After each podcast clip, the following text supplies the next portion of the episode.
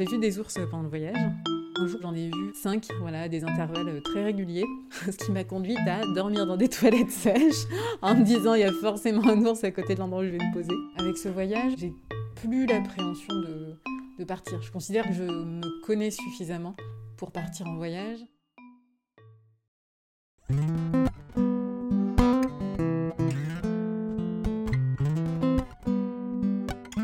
En 2014, Lucille, en quête de nouveaux challenges, se met au défi de partir à l'aventure en Amérique du Nord, une expédition aux antipodes de sa routine quotidienne. Après un an de préparation, en mai, elle pose enfin ses roues à Anchorage, en Alaska. À cet instant, elle n'a ni feuille de route, ni ticket retour. Au gré des rencontres, elle remonte jusqu'à l'océan Arctique via la route dite du bout du monde, puis se faufile entre l'océan Atlantique et les Rocheuses afin d'admirer le Canada, pays aux 30 000 lacs, puis traverse l'État de Washington, l'Oregon et enfin la Californie. 7500 km cumulés dans le calme et au travers desquels Lucie sent sa zone de confort évoluer, mais aussi sa force se développer. Bonne écoute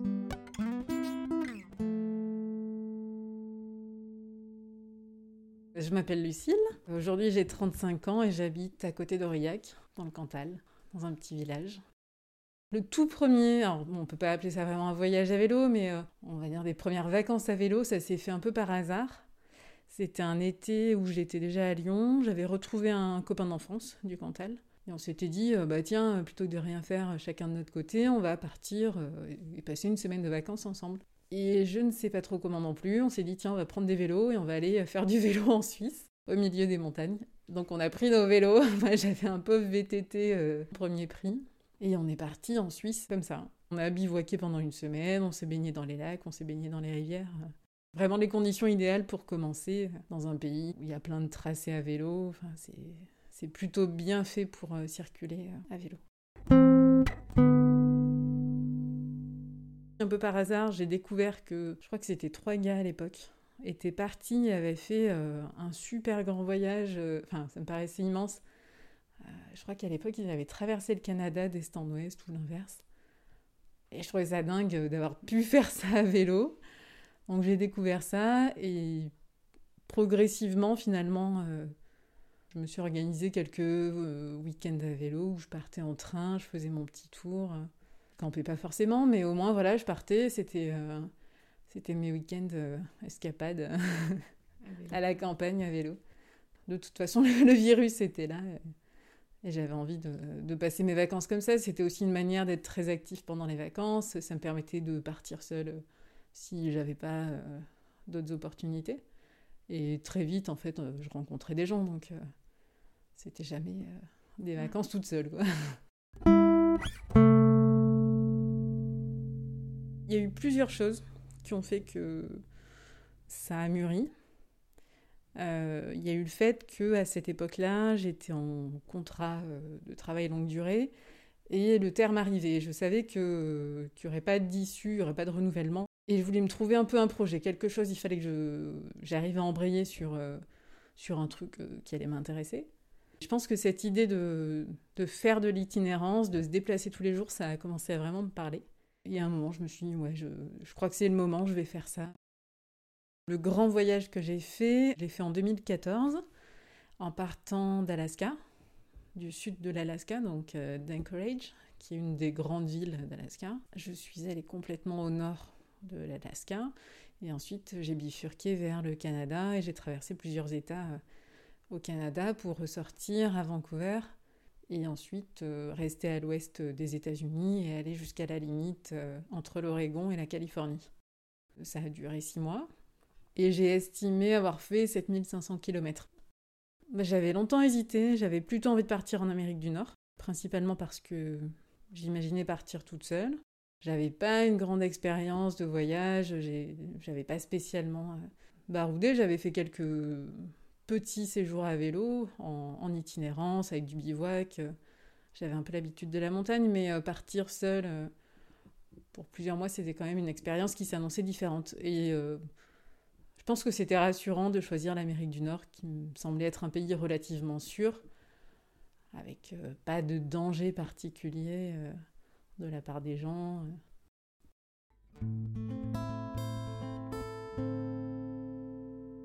Au départ, l'envie de partir toute seule, et puis peu de temps avant le, départ, finalement, des rencontres avec à la fois un Français qui voulait partir dans le même coin pour quelques semaines, et un Australien qui, lui, était très motivé, savait vraiment ce qu'il voulait faire en Alaska, et on s'est retrouvés tous les trois, et on a commencé le voyage comme ça.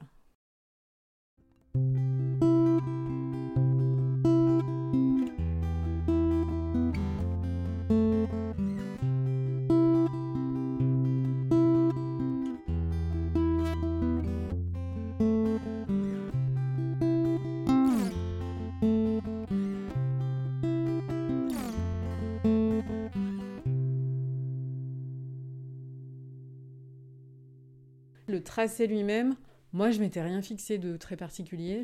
Je me, laissais un peu porter. Première semaine, euh, euh, je m'étais pas trop renseignée sur euh, les endroits où on allait parce que je préférais découvrir au fur et à mesure. C'était plutôt bien finalement parce que moi, jamais j'aurais fait de détour. J'aurais eu tendance à tracer un peu tout droit, à éviter certains coins et finalement, on est passé par des endroits assez chouettes.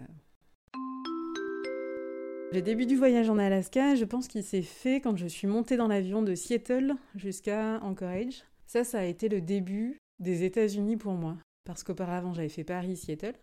Et Paris-Seattle, c'était plutôt européen. Et je suis arrivée dans cette espèce de mini-avion, parce que c'était vraiment pas le gros avion de ligne, avec des gens qui étaient énormes, immenses, qui étaient tous en casquette, en t-shirt et en sweat à capuche. Et ça m'a, j'ai encore cette image vraiment de, de, ces gens dans l'avion. Pour moi, ça a commencé là, quoi. Là, je me suis dit, ah, je suis aux États-Unis, il se passe un truc. Et ensuite, la descente d'avion. Euh, alors, c'était particulier parce que notre avion, initialement, avait été annulé la veille. Donc, on a reporté d'un jour le départ. Et on n'a pas pu faire la deuxième moitié du trajet euh, ensemble avec mon coéquipier, Johan. Donc, euh, je l'ai attendu à l'aéroport. Et on a été accueillis par Anne, qui était une warm shower, qui vivait là-bas.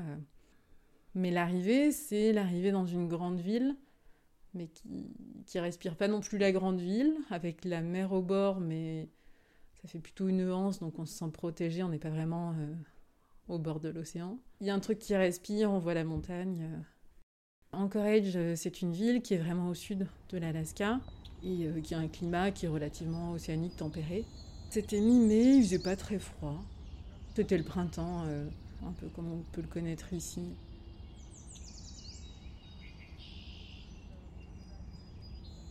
Sur la partie en Alaska, il y a eu vraiment des grosses différences avec euh, des passages un peu plus en altitude, jusqu'au point euh, septentrional qui était le bord de, l'océan Arctique, où là les températures n'étaient pas les mêmes. voilà. Température qui devait être négative ou pas loin d'être négative, euh, alors qu'on était fin juin. C'était pas l'image qu'on s'en faisait, moi, quand j'ai préparé ce voyage, et notamment pour le matériel. Les gens qui me conseillaient pour les tentes, ils, voulaient me vendre des tentes pour aller dans la neige. Je leur disais non, mais il n'y aura pas de neige. Euh, non, je ne vais pas planter la tente dans la neige. Alors l'année précédente, euh, oui, ça aurait été le cas parce que l'hiver avait été très long. Jusqu'en juillet, ça avait été euh, couvert de neige. Mais là, c'était une année plutôt classique. Et même s'il y avait de la neige par endroits sur les bords de la route. La deuxième nuit, on a dormi à côté de la neige. Bon, on sentait cette fraîcheur, il y avait un glacier qui était à quelques centaines de mètres à vol d'oiseau. Bon, il faisait pas chaud, mais euh, c'était pas le plein hiver.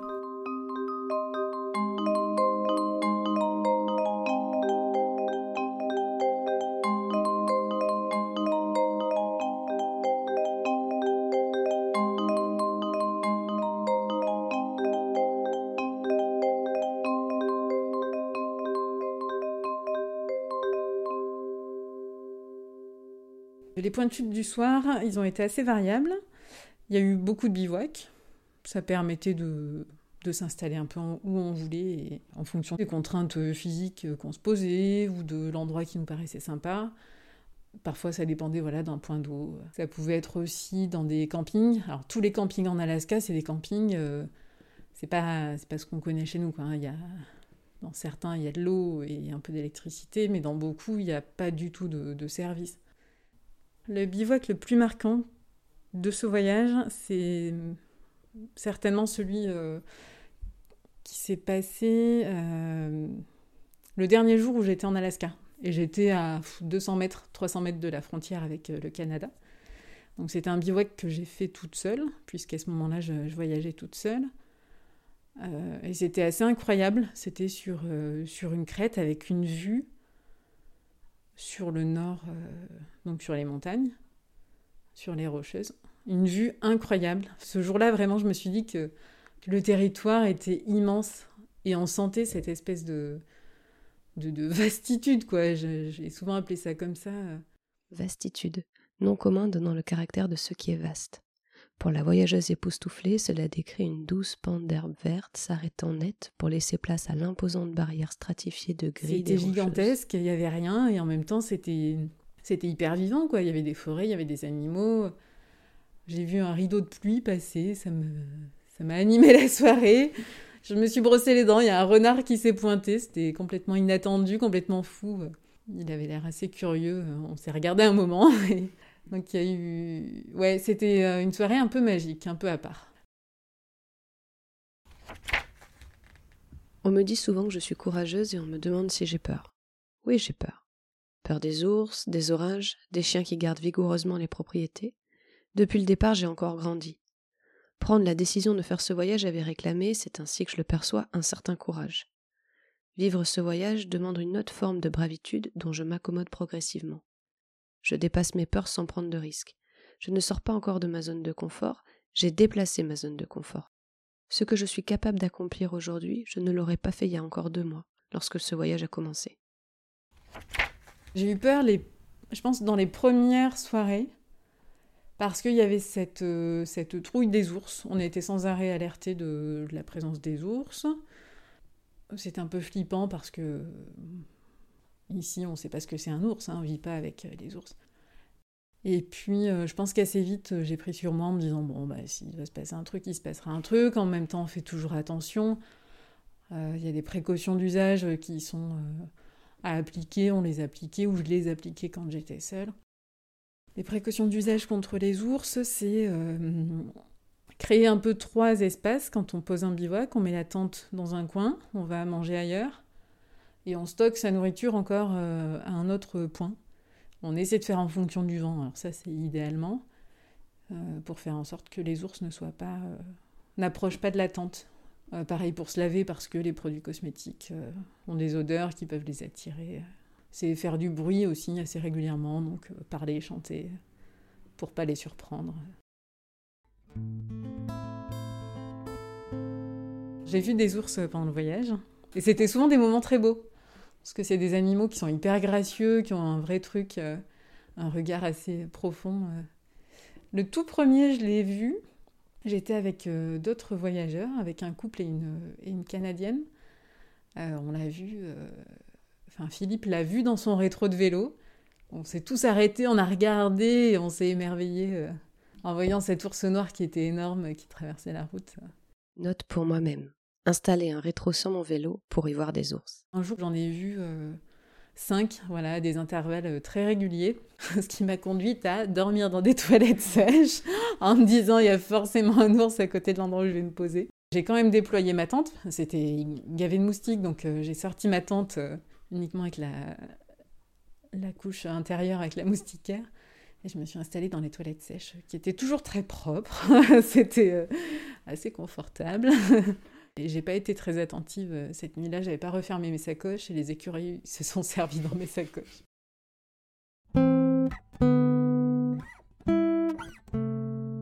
L'expédition sur la Dalton Highway, elle était éprouvante parce que c'est une route qui a été construite pour acheminer le pétrole qui est extrait euh, à Prudhoe qui est une ville qui a été montée euh, complètement artificiellement au nord de l'Alaska pour, pour accueillir les ouvriers qui travaillent sur les, les plateformes pétrolières. La Highway est romantiquement nommée route du bout du monde.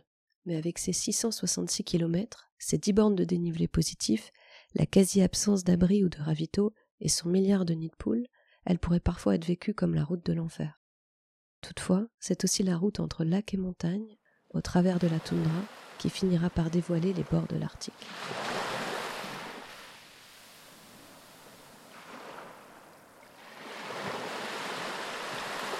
Une route qui traverse des montagnes. Donc ça fait, euh, par endroits ils appellent ça les, montagnes russes tellement c'est, on monte, on descend, on monte, on descend, euh, et, euh, et c'est pas goudronné. Donc ça, ça surajoute un peu à la difficulté.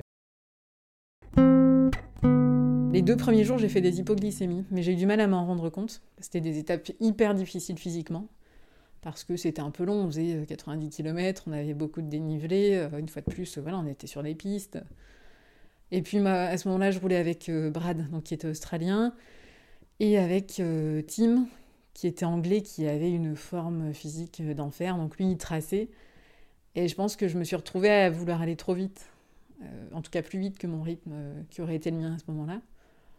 Et je me suis retrouvée en hypoglycémie, mais euh, le premier soir, à être euh, incapable de leur parler parce que vraiment j'en pouvais plus. Le lendemain, ils m'ont dit Mais t'as mangé, mais t'as dévoré, quoi. C'était énorme ce que t'as mangé. Je ah Bon, je sais pas. le lendemain, j'ai continué à me recharger un peu, mais ça, ça perdurait. Ça, c'est des moments qui sont un peu durs sur, sur le coup, mais qui s'arrangent assez vite. Euh.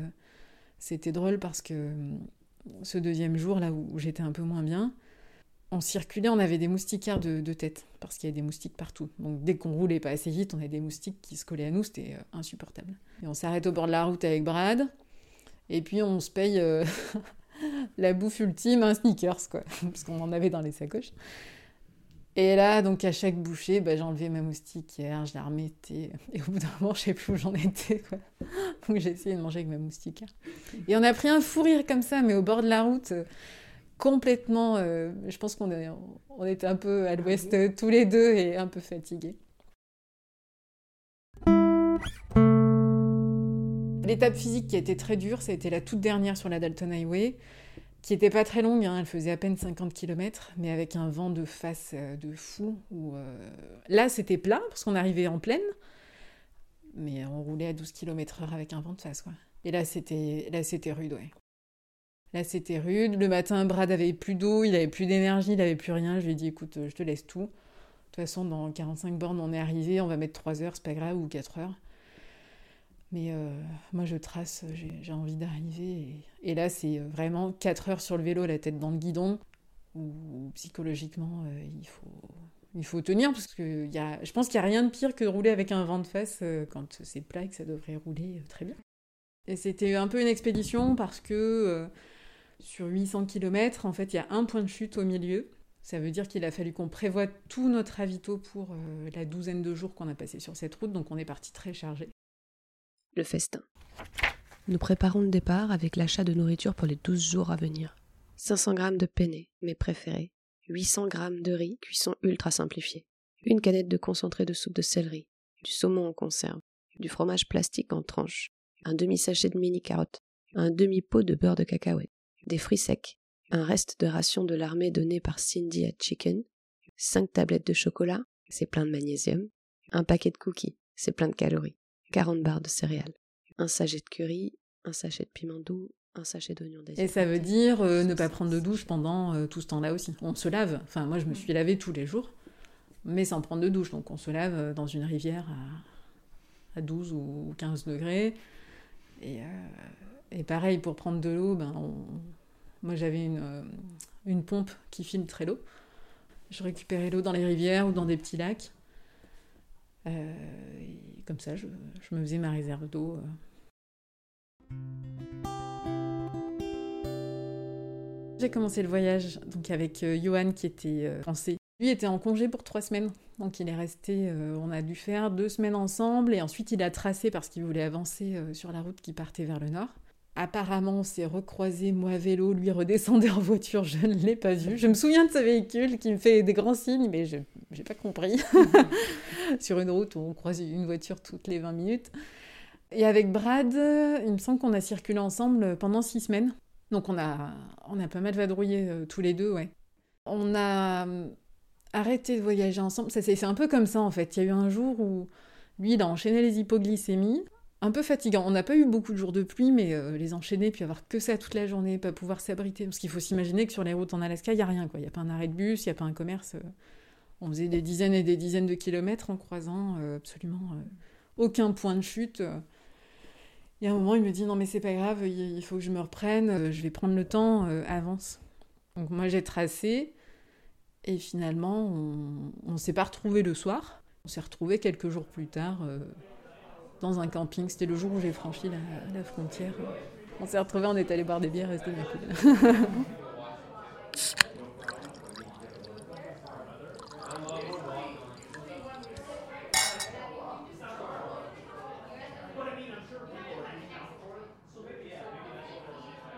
On n'a pas revoyagé ensemble parce que lui voulait à nouveau bifurquer et prendre une route qui, était une impasse en fait. Ça menait à nouveau vers euh, l'océan Arctique et moi je me sentais pas de repartir faire une expédition comme ça. C'était c'était très éprouvant la première fois.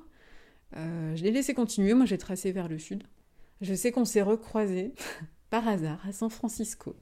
J'attendais le bus. On peut pas faire mieux. J'ai essayé de lui faire des grands gestes pour qu'il s'arrête. Il était un peu dans son truc avec ses écouteurs. Et on s'est, euh, on s'est revus à ce moment-là, oui.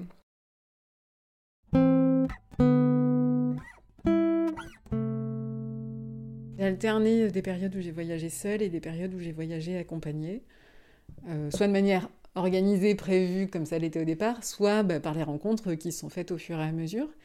Et je pense que j'ai aimé cette alternance en fait. Ça m'a beaucoup plu, j'ai adoré être avec des gens, parce qu'à chaque fois que je me suis retrouvée avec des coéquipiers ou des coéquipières, finalement, c'était un peu choisi, quoi. Rien nous imposait de, rester ensemble. Et j'aimais bien avoir des moments seuls aussi, parce que ça me permettait de rencontrer d'autres personnes. Quand tu es un cycliste et encore plus une femme cycliste qui voyage, euh, les gens étaient assez bienveillants. Moi, souvent, on m'a proposé euh, un peu à manger ou à boire, ou on discutait avec moi. Le fait de voyager à deux, c'était sympa parce que c'est un peu, finalement, comme dans la vie un peu routinière, quoi t'as fini ta journée de vélo, et ben t'es content de te poser, de, de prendre un dîner avec euh, les pattes, les pattes à rien, et de partager ça avec quelqu'un. C'était assez sympa, ouais, d'avoir des discussions avec des gens qui venaient de n'importe où dans le monde.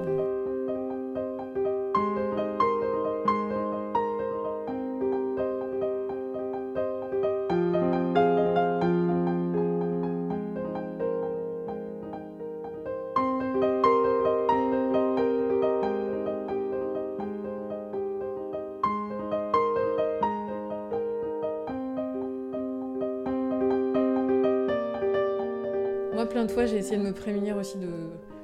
Peut-être de montrer que j'étais une femme. Alors, tout bêtement, euh, c'était idiot, mais quand je plantais ma tente et que j'étais toute seule, euh, bah, potentiellement, il y avait des gens qui pouvaient s'arrêter parce que j'étais près d'un parking, machin. Je rentrais mes chaussures, qu'on ne comprenne pas que, que j'étais une femme. Et d'ailleurs, la fois où j'avais campé, donc ça, c'était à pied dans le Cantal, euh, j'entendais les gens passer. Ah, le monsieur il campe là. Personne n'avait même imaginé qu'une femme était en train de camper dans, dans cette tente. Je fais encore un petit peu attention. Ouais. Selon les endroits. Mais pour l'instant, euh, tant qu'on circule en France, un petit peu en Europe, ça me dérange pas trop. Euh. Quand je repense à ce voyage, en fait, j'ai plein de cartes postales qui me reviennent. Il y a tellement de paysages euh, qui m'ont surprise parce que vraiment, je ne voulais pas savoir où j'allais avant. Donc euh, j'ai tout découvert sur place. Et puis de toute façon, il y avait des couleurs, il y avait des, je pas, des nuances, des ombres, euh, les nuages qui faisaient que euh, en deux minutes, tout pouvait changer. Il y a eu pas mal de paysages différents. C'est plutôt les paysages de montagne qui m'ont marqué. Mais il y a eu aussi des passages assez étonnants au Canada sur les dernières étapes. On est passé de d'un Canada comme on se l'imagine, un peu vert avec des forêts, à un désert, un espace vraiment euh, brûlé, euh, pas grand chose ne poussait, les herbes étaient toutes sèches, c'était d'un coup euh, complètement jauni. Et voilà, il y avait ce contraste un peu, un peu étonnant. Et après, dans le Denali, il y a toute une partie qui est très colorée, avec des variations de, d'ocre, orange, rouge, jaune. Ça, c'était assez joli.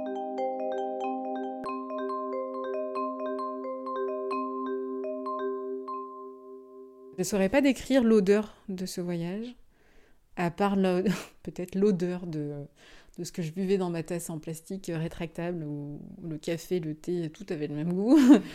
non, les odeurs, peut-être que je serais capable de les reconnaître euh, si on, me la faisait sentir à nouveau. Voilà, un peu le café, euh, le, café du matin, ou alors bizarrement l'odeur des supermarchés. C'est un peu étonnant, mais c'était tellement euh, une espèce d'Eldorado quoi d'arriver, euh, de se dire ouais, ça y est, je, peux manger, je peux me faire plaisir. Ce qui serait pas glamour dans le voyage à vélo, vraiment, euh, c'est le fait de parfois ne pas pouvoir se laver complètement. Et c'est de porter des chaussures de vélo tout le temps, parce que moi j'avais que ça et une paire de sandales. Donc alterner les deux, c'est forcément pas glamour. Moi finalement, au cours du voyage, je me suis acheté un petit jean léger pour euh, avoir l'impression quand même d'avoir des moments où je suis pas qu'une cycliste qui voyage.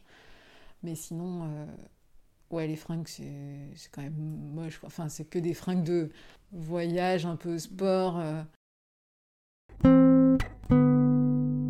La partie ouest des États-Unis, euh, donc elle a commencé juste au sud de Vancouver. Et elle a commencé par euh, une presqu'île qui est au large de Seattle. Et c'est une partie du voyage dont j'ai eu du mal à me saisir en fait.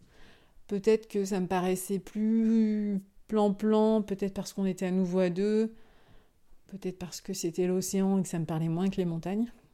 C'était très joli, mais euh, le voyage avait pris une autre tournure, ouais. C'était très différent. Le voyage en lui-même commençait à changer. J'avais fait une grande pause à Vancouver pour attendre mon visa euh, pour repasser aux États-Unis. Ça avait joué sur la reprise, hein, forcément. Il y a eu quand même un passage le long de la rivière Columbia, ouais, je crois que c'est Columbia était, euh, qui était particulièrement beau. Mais c'était une autre Amérique, c'était pas l'Amérique de l'Alaska. Il y a un objet qui me suit depuis le tout premier voyage à vélo. C'est un objet que j'avais dû récupérer euh, dans mes vieux cartons, donc ça doit être un, truc de mon enfance. C'est une figurine de Super Mario, alors que j'ai jamais été fan du jeu vidéo, que j'avais fixé sur mon vélo. Par la suite, je l'avais enlevé du vélo, euh, enfin après le voyage, hein. je l'avais enlevé du vélo, mais je l'ai toujours dans mes sacoches. Euh, tu l'avais fixé où? Sur le cintre. Les douleurs qui sont apparues, euh, donc c'est des, douleurs un peu de type euh, tendinite aux épaules. Un truc pas méchant, mais complexe à, traiter et à appréhender. Ça se manifestait par, euh, ouais, au bout de quelques heures, parfois moins, sur le vélo, sur des pistes, donc avec des petits cailloux, avec des plus gros cailloux. Donc beaucoup de vibrations, des espèces de sensations de brûlure dans les bras, quelque chose de compliqué et qui fatiguait, qui m'empêchait aussi de dormir, donc j'étais moins reposée, avec parfois euh, ouais, un peu envie de, pleurer ou d'hurler parce que c'était, très pénible à vivre. Ça, ça a été un peu compliqué. Euh, voilà, c'est ce qui a fait euh, le, voyage s'est écourté parce qu'au bout d'un moment, c'était, trop, difficile de, d'envisager de continuer dans ces conditions. La décision d'arrêter, elle s'est faite euh, là aussi progressivement. C'est un peu comme le départ finalement. Il y a eu euh, plusieurs circonstances qui m'ont amené à décider de, tout arrêter. Euh, il y avait ce problème physique qui perdurait depuis un moment, qui me fatiguait. Il y a eu progressivement une perte de capacité physique musculaire, alors qu'à un moment j'étais arrivée vraiment à, un niveau, mais j'avançais bien quoi. Et là j'avais un peu perdu. Après, prendre la décision, c'est que voilà, quand je commençais à, plus pouvoir avancer, qu'il fallait enchaîner les nuits à l'hôtel ou dans des trucs comme ça parce qu'il n'y avait pas trop de choix, euh, financièrement, ça n'allait pas passer. Et puis, c'était plus un plaisir, c'était plus du tout la même chose. Avec mon coéquipier à l'époque, on, on est allé jusqu'à San Francisco, on est arrivé en train là-bas. Et de San Francisco, on a fait un tour en voiture pendant deux ou trois semaines. Euh, le tour classique de l'Ouest américain, quoi que j'aurais pu rêver de faire euh, quelques années auparavant. Là, c'était l'occasion, on était sur place. On a fait ce tour qui était très sympa, on a découvert des choses. Euh, on a même fait un peu de vélo par endroit. Mais ça n'avait plus du tout la même saveur. Ça commençait à être fini. Le fait d'être en voiture? Oui, le fait d'être en voiture, quoi, on devenait. Euh, on n'était plus des voyageurs, on devenait des touristes. On s'arrêtait quand on nous disait il y a un point de vue, arrêtez-vous. c'est un peu ça, quand on s'arrête, on prend trois photos, puis on se dit bon, ben, c'est tout, quoi. On remonte dans la voiture, on démarre et puis on trace. Euh, c'était pas la même démarche, pas le même rythme. Donc il a fallu choisir et, ça s'est fait finalement naturellement.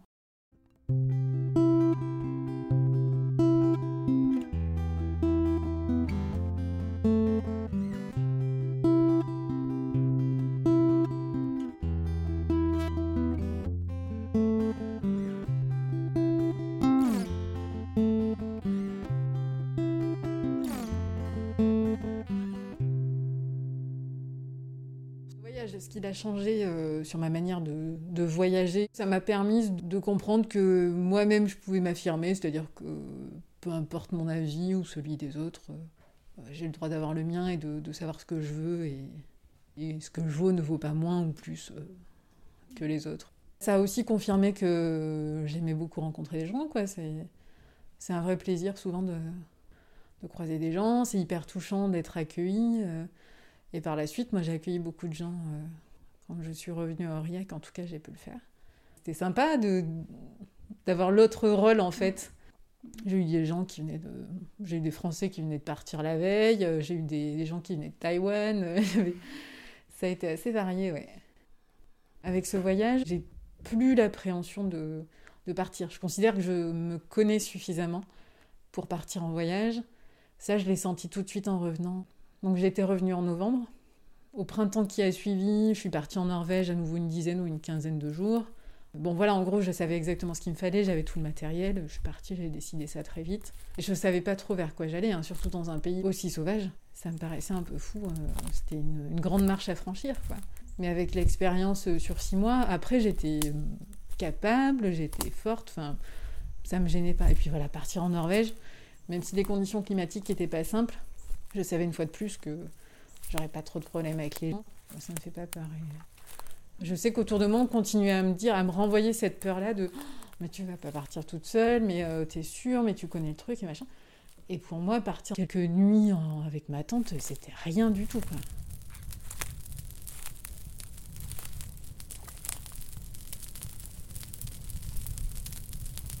Le prochain truc qui, qui sera la grande aventure, euh, bah, ça va être euh, d'avoir un premier enfant. On en est à la moitié du chemin là. On a parcouru les 45 km sur les 90. euh, non, ça, ça va être forcément une grande aventure, un grand chamboulement, mais je me suis toujours vue intégrer mes enfants à, à mes envies, leur transmettre ce que j'aime, ce qui me plaît, et je pense que c'est comme ça que j'ai envie de, de voir grandir mon petit ou ma petite qui va arriver. Donc euh, l'été prochain, ce serait bien de, de pouvoir partir avec, euh, avec le bébé qui sera encore petit, hein, qui aura six mois, mais euh, si moi je me sens suffisamment en forme et, préparée pour qu'on fasse ça, ouais, ouais, j'adorerais partir avec un bébé, enfin, avec un enfant qui va grandir, voilà.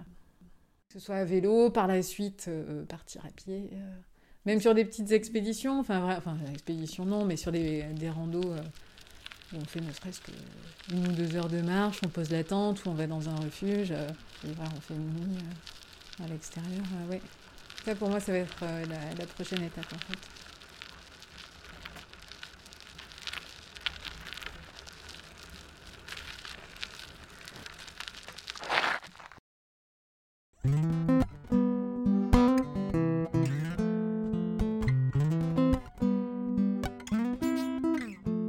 La Pampa épisode 4, c'est terminé. J'espère que cet épisode vous a plu. Si oui, mettez des étoiles dans nos vies en vous abonnant au podcast sur votre appli, en nous mettant un petit commentaire 5 étoiles sur Apple Podcast et en nous suivant sur Instagram at sopampastic.